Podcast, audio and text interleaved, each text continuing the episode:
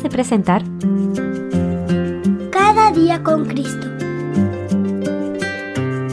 un programa dirigido a los más pequeños de la familia de Dios y un espacio para meditar en la Biblia y aprender más sobre nuestro Señor Jesús. Este podcast es una iniciativa de granosdevida.cl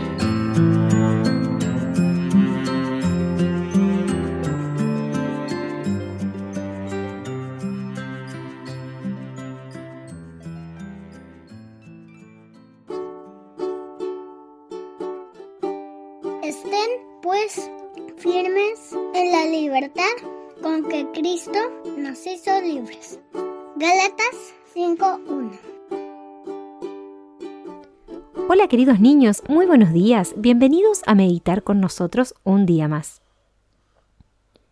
El día de hoy la historia se llama Quiero que estés seco.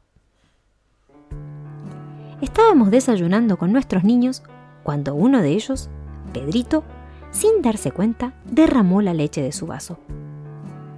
Esta comenzó a deslizarse por la mesa y llegó al borde, mojando la ropa del pequeño y cayendo al suelo.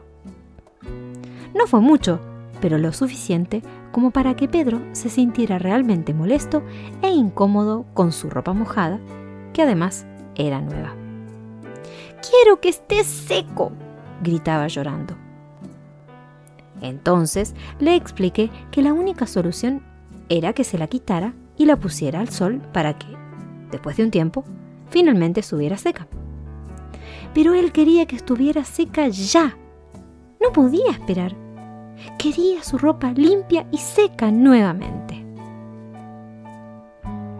Esta experiencia me hizo reflexionar sobre cómo somos a veces en nuestras vidas. Muchas veces nos equivocamos y hacemos cosas contra Dios que no solo nos afectan a nosotros, sino también a los demás. Estas acciones tienen consecuencias, al igual que el caso de la leche derramada. Y puede ser que pase un tiempo, necesario para solucionar el problema, para que el Señor nos hable y nos ayude a seguir adelante. En la Biblia encontramos muchos ejemplos de hombres que necesitaron la ayuda de Dios después de cometer equivocaciones. Jonás, por ejemplo, desobedeció a Dios, quien le dio una orden clara, y se levantó para huir de la presencia de Dios. Jonás 1.3. Dios hizo que Jonás reflexionara. Pero, ¿dónde fue esto? En el vientre de un gran pez. Jonás 1.17. Allí él tuvo la oportunidad de estar solo, sin nada más que hacer que esperar a que Dios lo sacara del pez. Ya no podía hacer nada más por su propia voluntad. Ahora solo tenía que esperar el tiempo de Dios, necesario para poder remediar el error que había cometido. En el capítulo 2, versículo 1, leemos, Y desde el vientre del pez Jonás oró al Señor su Dios. Y en el versículo 10, entonces el Señor habló al pez y éste vomitó a Jonás en tierra.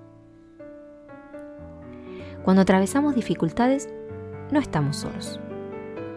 El Señor está con nosotros, como lo ha prometido en Mateo 28:20.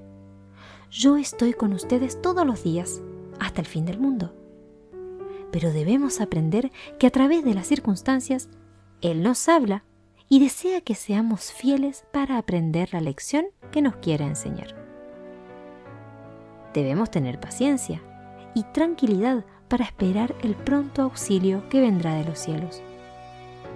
Esa paciencia que también el Señor quiere enseñarnos. Finalmente, leemos qué sucedió con Jonás después de su experiencia dentro del pez. La palabra del Señor vino por segunda vez a Jonás, diciendo, Levántate y ve a Nínive, la gran ciudad, y proclámale el mensaje que yo te daré. Jonás 3, versículos 1 y 2. Entonces, Jonás se levantó y fue a Nínive conforme a la palabra del Señor.